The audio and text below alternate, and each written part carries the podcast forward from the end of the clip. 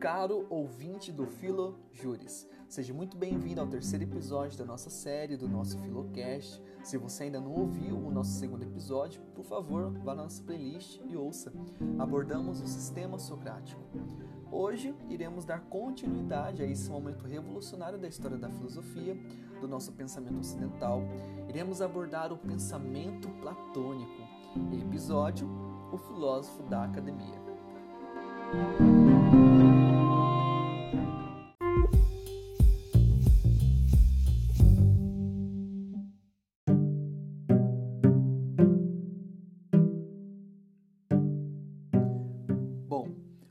Filósofo da academia, como Platão ficaria conhecido, representa uma diferença entre o ensino socrático e o ensino platônico. Enquanto Sócrates ensinava nas ruas, Platão irá ensinar em um lugar distante, onde os pensamentos poderiam vagar tranquilamente e desenvolver um estilo de vida preocupado com as questões prático-políticas, como corrupção, torpezas e outros problemas, mas de modo apartado.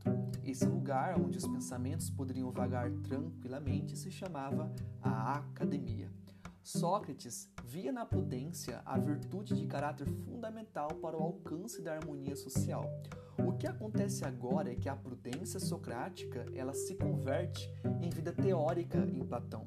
Sócrates e Platão irão dar continuidade na racionalização da filosofia, irão seguir um caminho completamente oposto dos filósofos antigos, um momento revolucionário. A tradição dos filósofos pré-socráticos, brilhantes pensadores excêntricos que formulavam todo tipo de questões mais profundas, como o que é realidade, o que é existência, o que é o ser, questões sobre a origem, o fim de todas as coisas. Agora a preocupação é antropocêntrica, o homem e o seu meio momento em que a política, a educação das almas, a ética se tornam objetos dessa preocupação que busca entender compreender as atividades humanas e não físicas, como era dos antigos.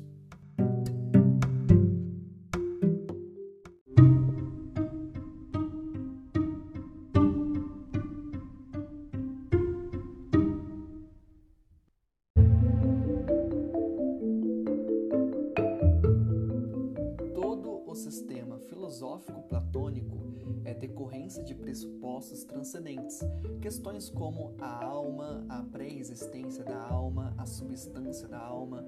O sistema filosófico platônico é respaldado por noções transcendentes. Mas no que exatamente esse sistema influenciou o direito?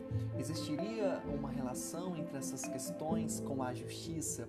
Para responder a essas perguntas, precisamos primeiramente entender o pensamento, ou melhor, a cosmovisão platônica. Cada parte da alma humana exerce uma função, e essas funções são delimitadas, sincronizadas e direcionadas para seus fins, seu objetivo final. Assim, as faculdades humanas estão aptas para a virtude, uma vez que virtude é uma excelência, ou seja, um aperfeiçoamento de uma capacidade humana de ser desenvolvida. Quando pensamos a ética platônica, percebemos que ela tem a ver com o domínio das tendências humanas, tendo como objetivo final a supremacia da alma racional. Virtude, então, é ordem, controle, equilíbrio. As almas que possuem desejos inclinados, descontrolados, desequilibrados, precisam abrir mão disso tudo em obediência da alma racional.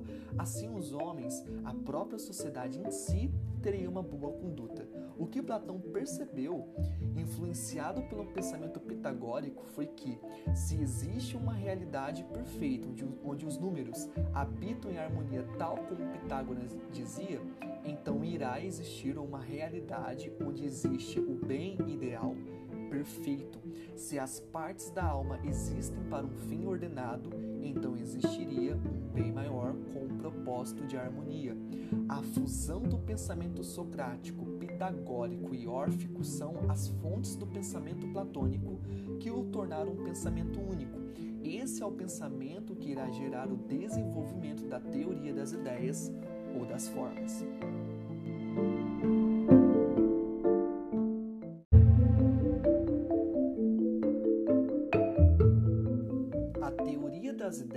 É o elemento central da filosofia platônica. Ele irá desenvolver essa teoria até o fim de sua vida. E o que diz essa teoria? A melhor explicação da teoria das ideias é o mito da caverna, apresentado no livro A República. Esse mito dizia que os seres humanos vivem como se estivessem em uma caverna escura. Estão acorrentados de frente para uma parede fogo atrás projetando sombras que tremem, dançando na parede da caverna e tomamos isso por realidade. Aquele que virar contra a parede e as sombras, e, a, e ao escapar da caverna, poderão encontrar a verdadeira luz da realidade. Em termos filosóficos, Platão acreditava que tudo o que percebemos ao nosso redor, tal como sapatos, navios, coisas da experiência cotidiana, é mera aparência. A verdadeira realidade é o reino das ideias ou das formas de que essa aparência decorre. Assim, pode-se dizer que um determinado cavalo negro deriva sua aparência da forma universal de um cavalo da cor negra ideal, ou seja, existe a ideia universal e a ideia da aparência, segundo aquilo que acreditamos ser a realidade. No nosso mundo de aparências, percebemos que tudo nada é permanente. As ideias que damos aos objetos mudam conforme os sentidos que, que imprimimos. Mas o reino universal das ideias, que somente é acessado através da ciência, qual seja a alma racional, é imutável e eterno. Cada forma ou ideias, como circularidade, homem, cor, beleza, etc., atua como um modelo para os objetos particulares do mundo. É a luz da filosofia que irá nos guiar para a realidade última das coisas. Esse reino, ele é hierarquizado, como se cada ideia fosse mais elevada até chegar em uma última ideia, a perfeita, no caso chamado por Platão de o bem supremo. É essa ideia do bem que governa todo o cosmos. É neste momento que chegamos na ideia da ética platônica.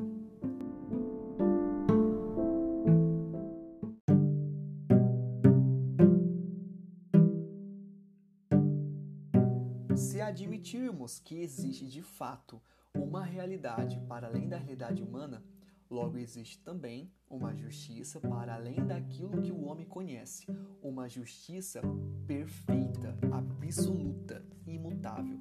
E principalmente infalível. A justiça, então, em Platão se torna uma questão metafísica e os homens apenas conseguem seguir um modelo baseado no ideal. Esse é o ponto em que existe uma justiça que governa com perfeição o cosmos, e essa origem, segundo Platão, está no além-vida, não se encontra no mundo dos homens. Kelsen irá dizer no livro A Ilusão da Justiça que a ordem platônica estrutura-se como uma necessidade para a realização da justiça um imperativo para o convívio social, onde governados obedecem e governantes ordenam. É nessa ordem que é necessário que haja uma cooperação entre as partes para que se opere a justiça. A teoria platônica, conhecida como tripartição da alma, onde a alma racional é absoluta, é o modelo para explicação da estrutura de como seria o Estado. A alma tripartite, a divisão do trabalho, é a regra de justiça pelo Estado ideal. Três classes dividem-se em três atividades: política, defesa, economia, não podendo haver interferência de uma classe na atividade da outra. A interferência representa a injustiça, pois cada classe corresponde a uma parte da alma e a alma racional deve governar. Nesse sentido, a justiça na cidade é ordem, a desordem é sinônimo de injustiça. A justiça é a saúde do corpo social, pois onde cada um cumpre o que lhe é dado a fazer, o todo é beneficiado. Nesse estado, a Constituição é apenas instrumento da justiça, pois estabelece uma ordem jurídica. Platão viveu num momento histórico em que a tirania não se mostrou ser ideal, e muito menos a democracia, já que a multidão não sabe governar, mas por um único, teocracia, filósofo, o sábio, pois este contemplou a verdade e está para fazer tudo o que for necessário na sociedade. O poder e a filosofia se unem. Outra questão muito importante na cosmovisão platônica é a questão da educação das almas. As almas precisam ser instruídas quanto à busca pelo supremo bem, e o controle sobre as inclinações dos anseios da alma e o dever dessa educação caberia ao Estado. Logo, a educação deverá ser pública, visando a transformação do cidadão pelo Estado. No pensamento platônico, ética, justiça e política vivem em um movimento integrado em um só ritmo. Meu nome é Jairo, agradeço a sua companhia até aqui. Por favor, compartilhe esse episódio e até o próximo. Tchau, tchau.